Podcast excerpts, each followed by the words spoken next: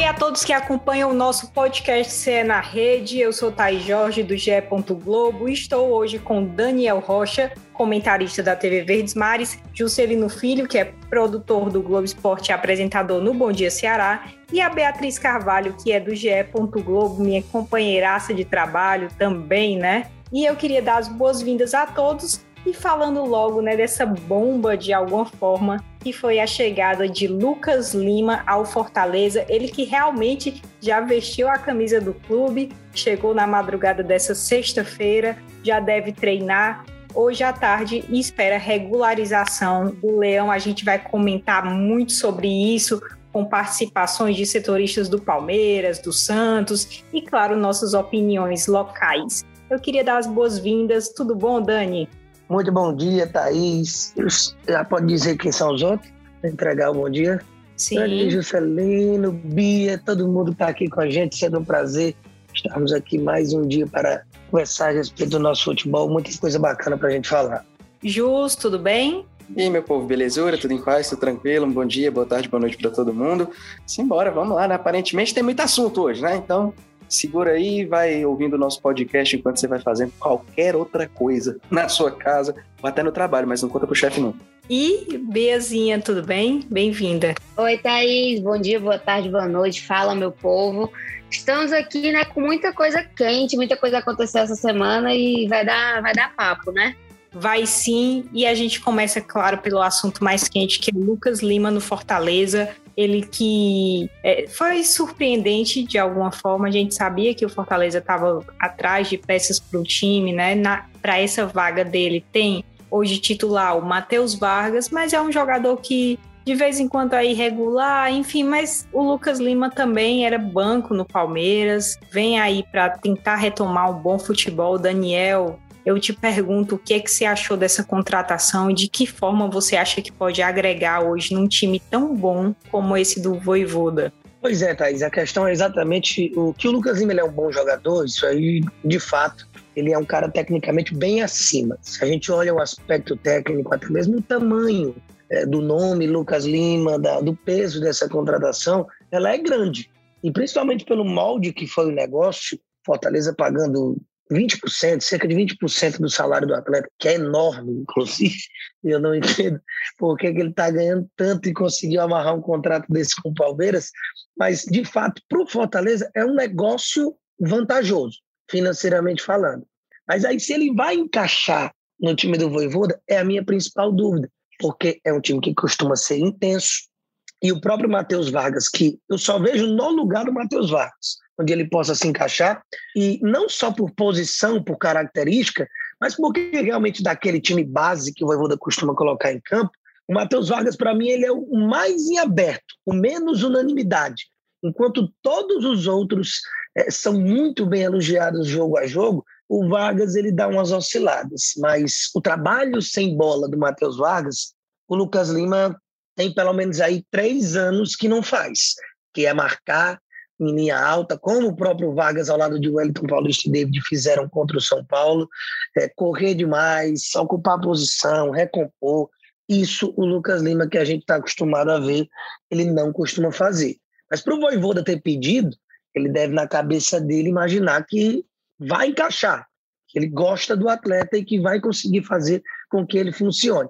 Funcionando, ele é titular absoluto pela qualidade técnica que tem. Vamos aguardar se ele consegue realmente fazer esse papel sem bola, que para jogar no time do Voivoda é imprescindível. E uma informação que, que, que a gente viu nos últimos dias, é, que se falou em Lucas Lima, foi que o próprio Voivoda também tinha falado com o atleta, né? Então, esse ponto que o Dani falou é, é bem importante, que se ele ele observou, ele, ele falou e ele, ele pediu, é porque ele está vendo ali um potencial na equipe dele. E que se o, o Lucas Lima não corresponder, provavelmente vai, vai ficar no banco, né? A gente vê que não tem isso com ele, não importa o passado dele no Santos, no Palmeiras, mas que tem que estar tá correspondendo ali no dia a dia, no treino, no campo. É, inclusive, a, a, gente vê isso também no, no, gol, né? Com a mudança de Felipe Alves para Marcelo Boeck. Então, eu acho que, que ele vem já para pegar, pode ser uma grande oportunidade para o próprio Lucas Lima, né? Que, que saiu muito mal do Palmeiras, não sai com tanta pompa quanto entrou. A última partida dele foi pela Copa do Brasil, inclusive não pode atuar pelo Fortaleza, é, perdendo um pênalti contra o CRB na eliminação. Então, pode ser a volta por cima dele também, né? Uma recuperação para o jogador. Então, acho que ele chega num momento bom, propício, né? Já que a gente sabe que também o, o Voivoda tem essa característica de fazer o atleta render mais. Então, eu acredito que foi uma boa escolha do Fortaleza. É, é uma boa para os dois. Cara, porque eu, eu acompanhei um pouco é, é, de rede social em relação a essa repercussão do Lucas Lima. E, assim, eu vi que o torcedor estava muito feliz, o torcedor estava soltando fogos com, com, com isso e tal. Eu, eu, realmente acompanhei o torcedor do Palmeiras e ele estava muito feliz com a saída do Lucas Lima do time. Agora, o do Fortaleza eu acho que está um pouco dividido. Tá? O do Fortaleza eu acho que está um pouco dividido justamente por tudo isso que vocês falaram. É, é, um cara que jogou muita bola no Santos, mas não jogou quase nada no Palmeiras. É, é e, e, assim, existe sempre a premissa de que o Voivoda é milagreiro, né? Ele consegue, de fato, extrair 135% de cada atleta. Uh, uh, e, e, o torcedor tem que lembrar também né, que quando o Fortaleza, sei lá, quando o Fortaleza anunciou o Ederson, muita gente chiou. Olha o Ederson jogando hoje. Fortaleza anunciou o Benevenuto, muita gente falou, ai, vem do Botafogo, tá voando hoje também. Muita gente reclamou quando o Fortaleza anunciou o Robson. Tá aí o Robson, né? Perdendo muito gol, mas fazendo muito gol também. Eu estava acompanhando o Globo Esporte da, da quinta-feira e o Tom Alexandrino falou muito bem, cara qual é o, o, Lucas Lima que vai vir? É o Lucas Lima do Palmeiras ou é o Lucas Lima do Santos? Aí vai depender do atleta, né? Mas a gente sempre fala muito a questão de, sei lá, quando troca de técnico é, é, no time, a motivação do elenco muda, né? De repente, a motivação do Lucas Lima pode mudar, sim, mudando de time, saindo do Palmeiras, que não estava sendo aproveitado, aquela coisa toda, vindo para Fortaleza, que está muito bem, e ele vai ter que brigar, sim, por posição. O Dandan falou corretíssimo, cara. O Matheus Vargas é o único questionável ali, que a torcida pega muito no pé. De repente, se o Lucas Lima fizer o basiquinho do basiquinho, ele pode começar a ganhar espaço no time do Voivoda. Mas assim, vai ter pouco tempo, né? Porque é só até o final desse ano, não é isso? É, é, é, me corrijam se eu estiver errado. É até o final desse ano o empréstimo? Dessa é temporada? Isso. Então, vai ter pouco tempo, né? Aí vamos ver o que, que vai fazer o Inclusive, rapaz. é porque a ideia do Palmeiras ao liberar, mesmo pagando imensa parte do salário, não é para ser um negócio vantajoso para o Palmeiras. Ah, a gente precisa urgentemente se livrar, nem que seja desse valorzinho aqui. Não é isso é porque o Lucas Lima ele tem um contrato até o fim do ano que vem ainda com o time e ele não vai jogar. No time do Abel, ele não vai jogar. E, e hoje ele é a terceira opção ali de um meio. Então, você precisa tentar fazer com que esse jogador ganhe holofote de novo, aonde ele possa jogar, no mercado de primeira divisão e num time que está o Brasil inteiro observando, porque o Fortaleza está dando o que falar, e aí com isso, se ele consegue fazer um segundo turno de Campeonato Brasileiro bom com o time do Fortaleza, você passa a poder ter mais prosperidade de negócio para se livrar mesmo do jogador de vez é, nesse último ano de contrato e conseguir apurar alguma coisa ainda. Né? Pois é, cara, porque quando o Palmeiras contratou o Lucas Lima, é, é eu lembro que, nossa, foi como um cracaço, foi como um cracaço de bola. E assim, com salário altíssimo, né? O Daniel falou aí, tá escondendo ouro em relação ao salário do rapaz, mas mas foi com salário altíssimo e não estava rendendo, não rendia, e continuava jogando e não rendia. E o torcedor rapava assim: meu amigo, bote esse homem no banco, pelo amor de Deus. Né? E aí, enfim, no fim das contas, foi para o banco, está no banco até hoje. E desejamos boa sorte ao Lucas Lima, claro, né, que ele renda, renda bem, principalmente a fama de milagreiro lá do Voivoda. Mas, é, é, no fim das contas, eu acho que é um negócio bom para todo mundo, né? Para Palmeiras, para Fortaleza e para Lucas Lima, principalmente se ele jogar direito. A gente pediu uma participação do Felipe Zito, que é setorista do Palmeiras, falando um pouco do Lucas Lima lá no Verdão. Vamos escutar agora. Fala Thaís, um abraço para você, para todo mundo ligado aí no podcast. É, passagem do Lucas Lima pelo Palmeiras foi iniciada com muita expectativa. É, na época o Palmeiras tinha uma rivalidade muito grande contra o Santos, sequência de disputas de campeonatos. é, gols decisivos do Lucas Lima por um lado, provocações do Palmeiras pelo outro, e ele chega com peso de grande contratação no início de 2018, é, mas teve dificuldade para ter sequência no time titular. É, acho que a primeira temporada dele foi a melhor com a camisa do Palmeiras. Ele teve uma importância grande no título da, do Campeonato Brasileiro é, em 2018. Naquela época, é, o time já comandado pelo Felipão meio que dividiu o elenco e tinha um time mais mesclado no Campeonato Brasileiro e um time mais titular nas Copas, na Copa do Brasil e na Libertadores. O Palmeiras avançou no mata-mata até a semifinal das duas competições e depois embalou é, com esse time, com essa formação do Campeonato Brasileiro. Ele foi muito bem e foi um dos destaques daquele time campeão em 2018. E nas temporadas seguintes ele sempre teve altos e baixos. É, sofreu para ter é, sequência na equipe titular, ele sempre como um camisa 10 clássico, é, o meio que para ser o responsável, né, por, por ser o armador, por ser o organizador da equipe. Ele teve boas, part... boas partidas, mas teve dificuldade para se manter na equipe por muito tempo e acho que também a cobrança foi sempre muito grande em cima dele por toda essa questão dessa contratação ter sido muito badalada, por ter sido um investimento alto é, da diretoria do Palmeiras e pelo passado também do Santos, rivalidade. Então ele sempre teve, ele teve apoio no início, mas depois cobrança, a torcida começou a perder um pouco da confiança e de paciência com ele. E nessa temporada ele até iniciou de uma maneira é, querendo buscar mais, mais jogos, mais minutos em campo, é, buscando ter uma sequência no Campeonato Paulista. Ele abriu mão das férias após o título da Copa do Brasil, quando o Palmeiras dá férias aos seus jogadores, né, uma parte do elenco, é, principalmente os, os titulares. O, o Lucas abre mão dessa, dessa folga para tentar iniciar com os jovens do Campeonato Paulista, ter uma sequência, mas depois também o campeonato foi paralisado, aí ele tem sim o período de folga e não embalou. E nos últimos jogos não vinha jogando, não vinha ficando nem no banco de reservas. Claro que também tem o peso de toda essa polêmica que ele se envolveu com alguns torcedores, né? Questão de é, festa clandestina, enfim. Então, acho que toda essa parte de bastidor pesou e o Palmeiras ficou interessado em tentar diminuir a sua folha salarial e fazer o Lucas também jogar mais. E é uma maneira de o Palmeiras tentar valorizar o jogador, é, buscando um time que está muito bem na temporada, para ver se também se o Lucas é, se reencontra com uma boa fase e até pensando em uma negociação futura. Mas é isso, o Lucas chegou muito badalado e não saiu tão badalado dessa forma do Palmeiras. Muito obrigada, Zito, pela tua participação. E ó, pedimos também do Renato Cury, falando sobre a passagem do Lucas pelo Santos. Fala, Renato. Oi, Thaís, tudo bem? É um prazer aí participar do podcast com vocês. Bom, eu tô por aqui para falar um pouquinho sobre a passagem do Lucas Lima no Santos, né?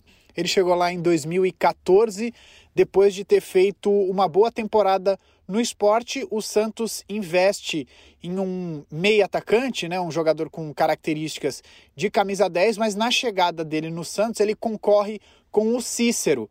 O Cícero ainda era o principal jogador naquela temporada nessa posição, tanto que tem uma curiosidade que na final do Campeonato Paulista de 2014, sob o comando do Oswaldo de Oliveira, o Lucas Lima nem sequer é relacionado para os dois jogos contra o Aldax com bons desempenhos nos treinamentos, aos poucos ele vai ganhando espaço lá no Santos e principalmente depois da saída do Cícero. Aí sim o Lucas Lima se consolida naquele time que tem também o Ricardo Oliveira e o Gabigol, e eu cito esses atacantes porque eles acabam tendo participação na efetividade do Lucas Lima, né? Porque eles abrem espaços, são atacantes que fazem muitos gols, e aí o Lucas Lima passa a ser um grande garçom no Santos em 2015 ele faz parte ali da é, seleção do Campeonato Paulista de 2015, que o Santos se sagra campeão na final contra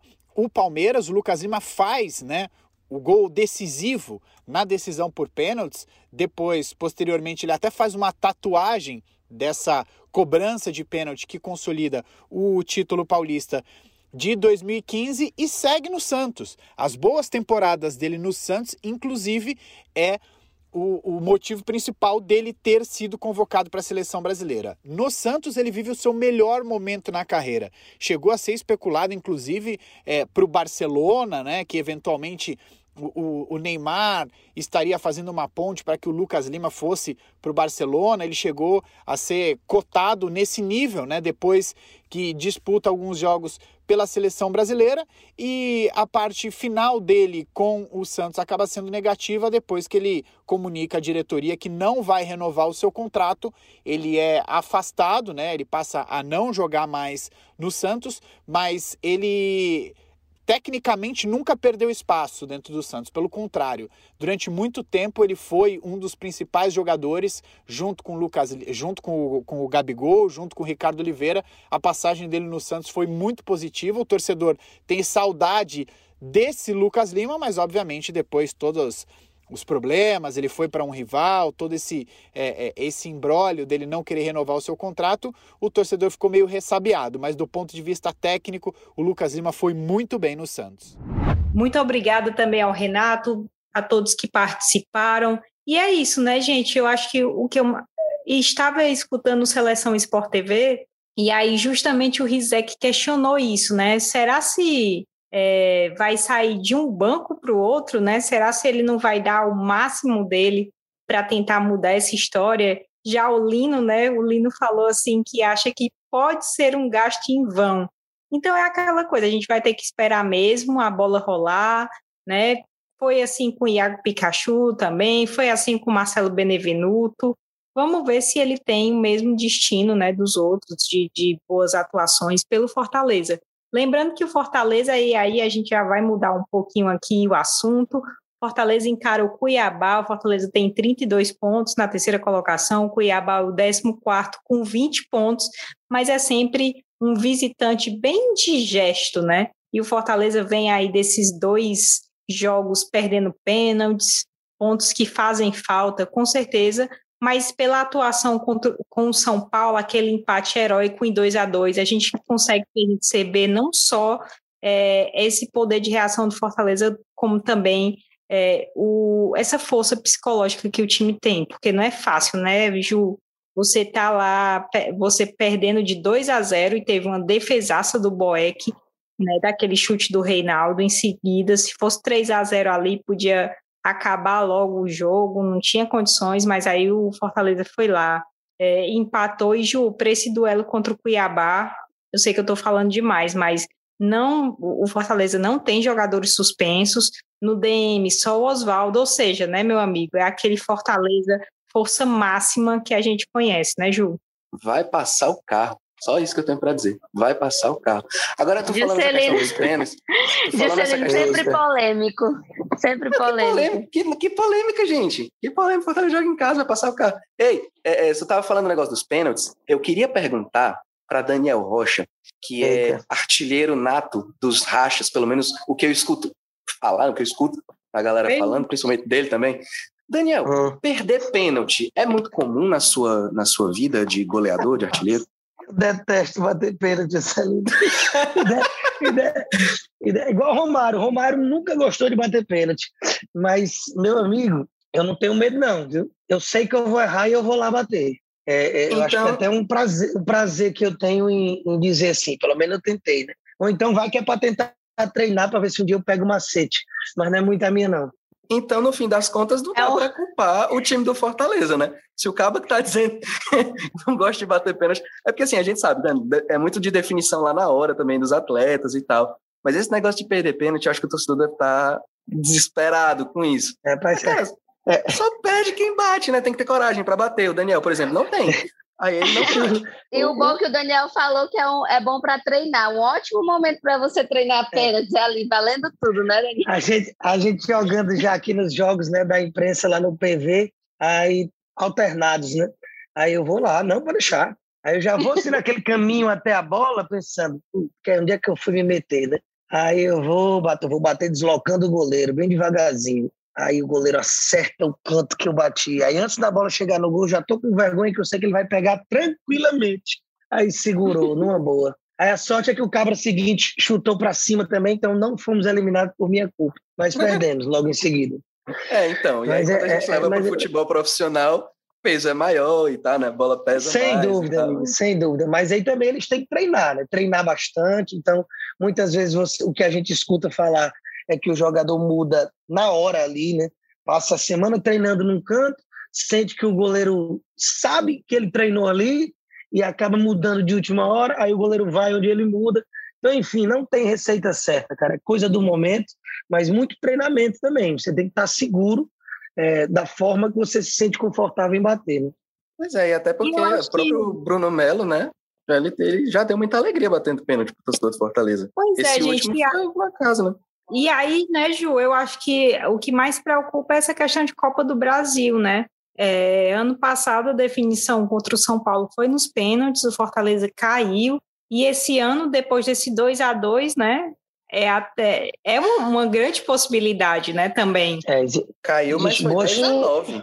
Foi, o Voivoda falou também nas coletivas, né? Falaram justamente sobre essa questão e ele falou: não, mas a gente está treinando para vencer em campo, mas vamos treinar pênalti também, né? Aquela coisa. E, e outra coisa que eu estava comentando com a Thaís também no pós-jogo, a decisão, né, entre os batedores estava entre Bruno Melo, Lucas Crispim, enfim, era uma, uma decisão assim bem aleatória, na verdade. E eu acho que isso acaba gerando um pouco da dúvida, né?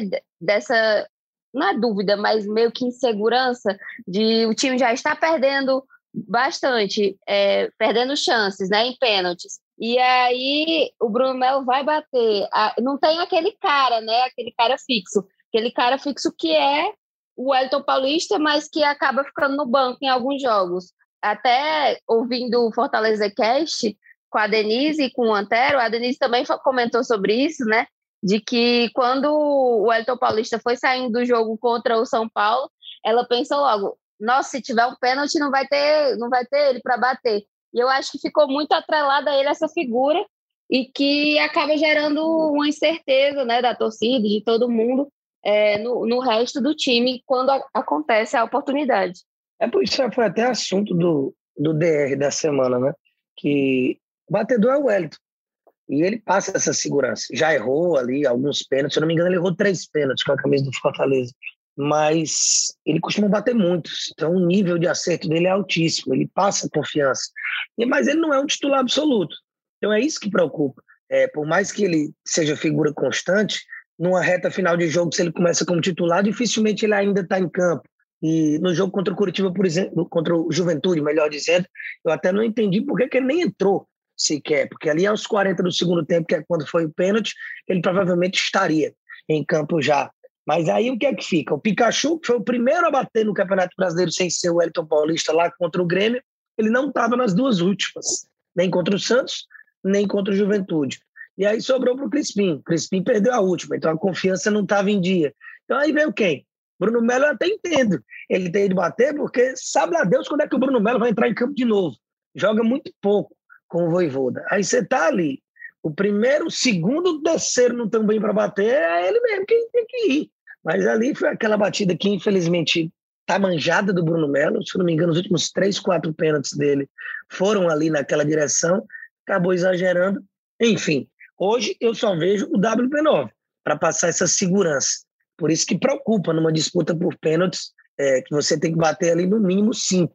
Então, é algo que o Fortaleza deve, sem dúvida nenhuma, se preocupar em ter ali períodos de treinamento dia a dia, se bobear com relação a isso, para chegar lá no, no, dia do, do confronto e estar tá todo mundo preparado.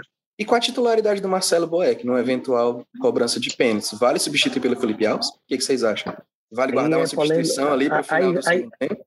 Aí vale um podcast só para isso aí. Então pronto. Tá anotado, hein, Thaís? Véspera do dia 15, mas aí fica meio sem sentido, né?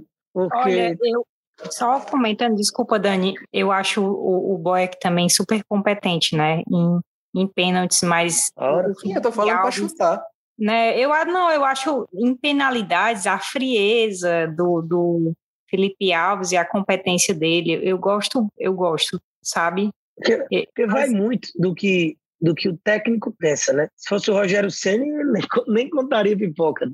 Era o Felipe Alves em todas as circunstâncias, inclusive nas penalidades. E eu lembro até quando ele ainda estava num processo de revezamento, né? em 2019, quando ele é, inverteu a ordem que vinha sendo, né? De Boeck em Copas e Felipe Alves em Brasileiro, para botar o Boeck no jogo contra o Flamengo, que era a segunda rodada do Brasileirão, se eu não estou enganado, e o Felipe Alves poder jogar o jogo da volta contra o Atlético Paranaense pela Copa do Brasil, por querer que o Felipe Alves, numa eventual disputa de pênaltis, fosse o goleiro. E aí, no outro ano, o próprio Boeck não era mais nem o reserva, né? Max Wallace, que acabou jogando contra o São Paulo, aquelas disputas por pênalti. Então, assim, eu não sei qual a cabeça do Voivoda com relação a isso. Em matéria de pênalti, o Felipe Alves é um dos maiores pregadores do futebol brasileiro. Eu não sei se isso também, mesmo o Voivoda gostando mais do Boeck para ser o titular hoje, se ele poderia pensar nisso. São questões, né? Várias, várias questões que tem no Fortaleza e esse é, é um debate que sempre rende, né?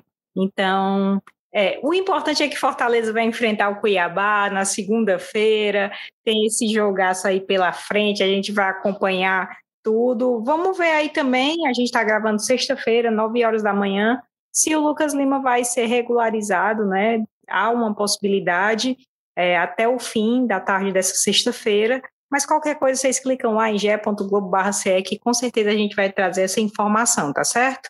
E aí a gente vai falar agora do Ceará, o Ceará que vem de um empate, uma grande atuação do Ceará contra o Flamengo, é daquele jeito ali mesmo que a gente quer ver o Ceará jogando, né? É, lembrando que o Fabinho foi é, lá, na lateral direita, isso porque o Buiu no departamento médico, o Guto disse que o Gabriel Dias ainda falta dar aquela melhorada né, no, no físico, enfim é, para chegar bem, retomar a posição de titular.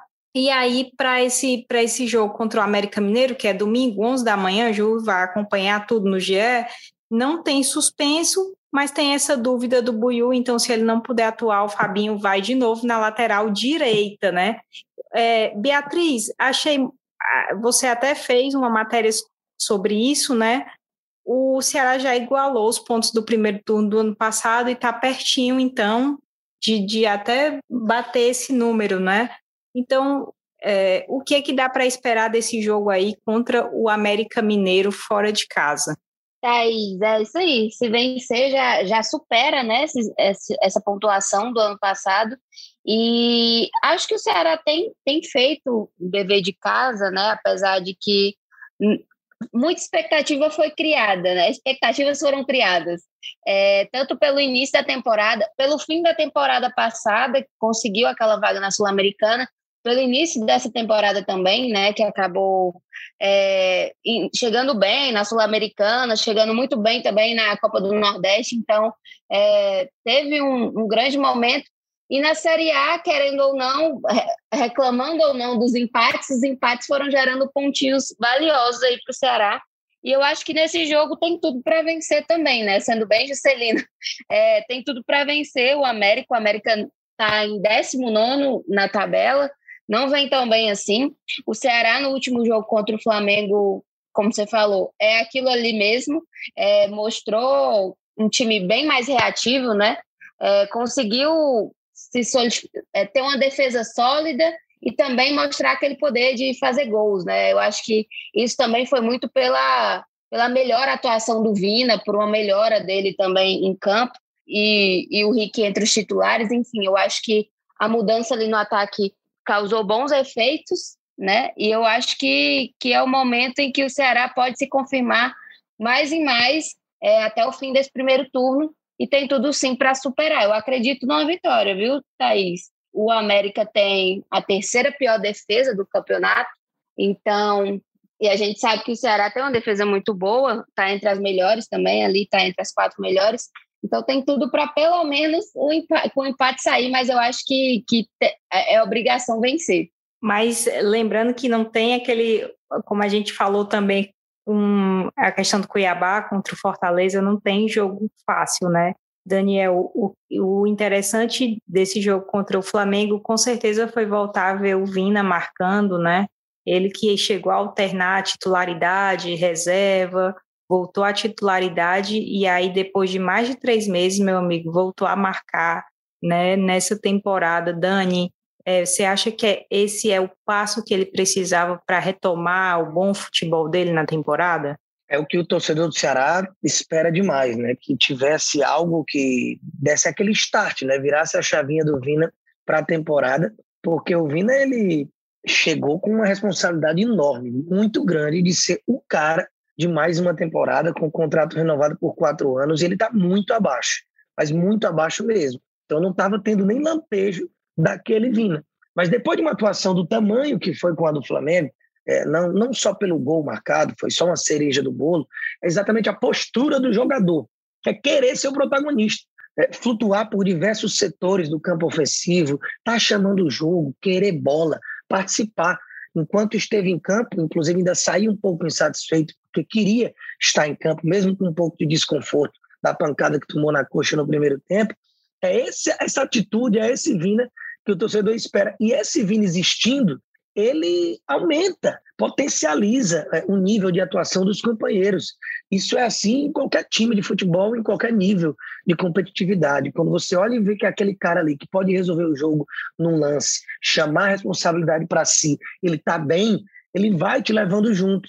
Então, é a falta desse protagonista um dos principais fatores que tem feito com que o Ceará não consiga encher os olhos, como encheu na temporada passada, mesmo estando bem em tabela e jogando metade do que jogou na imensa partida em todos os aspectos, todos os setores, todos os jogadores contra o Flamengo, o Ceará tem tudo para trazer os três pontos. A gente tem uma tendência a ficar contemporizando, vendo os, os porquês e até uma missão nossa como comentarista, como imprensa, mas esse é aquele jogo que você tem que ganhar. Porque a dificuldade, até a própria Chapecoense, que ainda não ganhou no campeonato, ela vende muito caro. É sempre complicado. Você ganha por um gol de diferença da Chape, a maioria dos jogos. Então sempre vai ser difícil. Mas existem jogos e jogos. Se você for capaz de fazer um grande jogo e merecer até ganhar contra um Flamengo, você precisa ganhar do América Mineiro.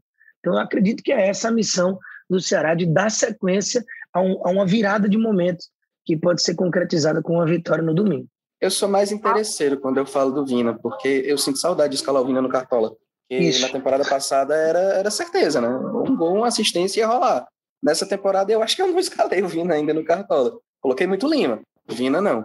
Mas assim, eu acho legal o, o, o, esse, esse processo que o Guto Ferreira tem também de recuperar jogador. A gente falou várias vezes em outras edições de podcast.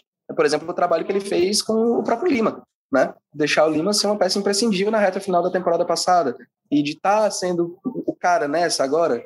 E, e, assim, claro que Guto Ferreira deve conversar bastante com o Vina nos treinamentos, pós-treinamento e tal. Deve rolar aquele trabalho ali por fora também da, das quatro linhas. Mas o que o Vina apresentou, nossa, gente, que isso? Felipe Luiz está procurando a bola que ele levou por baixo das pernas até agora. Sabe, o Vina tem técnica, ele já mostrou isso na temporada passada. Agora a gente sabe que chegar no auge entre muitas aspas, claro, é mais fácil do que se manter lá. E aí, assim, é, é tudo isso que a gente vive falando do Vina. A cobrança é altíssima, o sarrafo subiu muito, e, e, se ele voltar de fato, aí a gente passa a escalar mais ele no cartola e ele passa a render mais ainda pro, pro próprio Ceará. Que tem um time arrumadinho, cara. O Ceará tem um time arrumadinho. Tá indo bem na tabela de classificação, tá, tá querendo beliscar uma pré-Libertadores o tempo inteiro, que seria espetacular, o que seria do baralho, sabe? Mas para isso precisa contar com o Vina. E, e, jogando do jeito que jogou contra o Flamengo, com o Vina jogando do jeito que jogou contra o Flamengo, meu amigo, ninguém segura não. Muito menos o América. E vários outros jogadores também se destacaram, né? O próprio Fernando Sobral foi muito bem nesse jogo contra o Flamengo. E foi outro também, né, que teve um resgate aí do, do Guto Ferreira, né, para usar essa palavra, mas que, enfim, não, não vinha sendo tão utilizado e começou a ganhar espaço no time, foi crescendo e tudo aquilo que a gente já comentou tantas outras vezes. Foi muito bom que, o que o Ceará apresentou contra o Flamengo e a gente é o que a gente espera ver no resto desse campeonato, né? Como o Juscelino falou, é um time bem organizado, é um time que, que tem é, uma estabilidade assim, né? A gente sabe como é que é o Ceará, tem uma identidade desde, desde o início da temporada, desde o ano passado, nesse trabalho com o Guto Ferreira, e que, que tem tudo, claro, para brigar aí por, por coisas maiores na Série A. Lembrando que chamou a atenção nessa semana foi Jael e Ione Gonzalez, viu? Jogando no Brasileirão de Aspirantes. O Ceará venceu o Grêmio, né? O Ceará está na liderança do grupo dele e teve aí esses reforços. O Jael chegou a postar numa rede social que tinha pedido para atuar no Brasileirão de aspirantes para ganhar ritmo. Enfim, é, são, são coisas meio surpreendentes, porque são, foram jogadores que chegaram bem badalados, e o Ione, por exemplo, há um tempão não ganha nem chance entre os titulares, né? não se firmou mesmo, e o Jael teve uma série de questões, enfim, inclusive departamento médico, e aí não se firmou também no ataque do Ceará. Vai ter então esse jogaço aí no, contra o América Mineiro no domingo. Juzinho vai fazer no nosso GE. Globo, lembrando que tem toda a cobertura também no GETV, no site Bom Dia Ceará, na Verdinha, que o Daniel também dá show na Rádio Verdes Mares, uma grande cobertura para o Ceará e para o Fortaleza.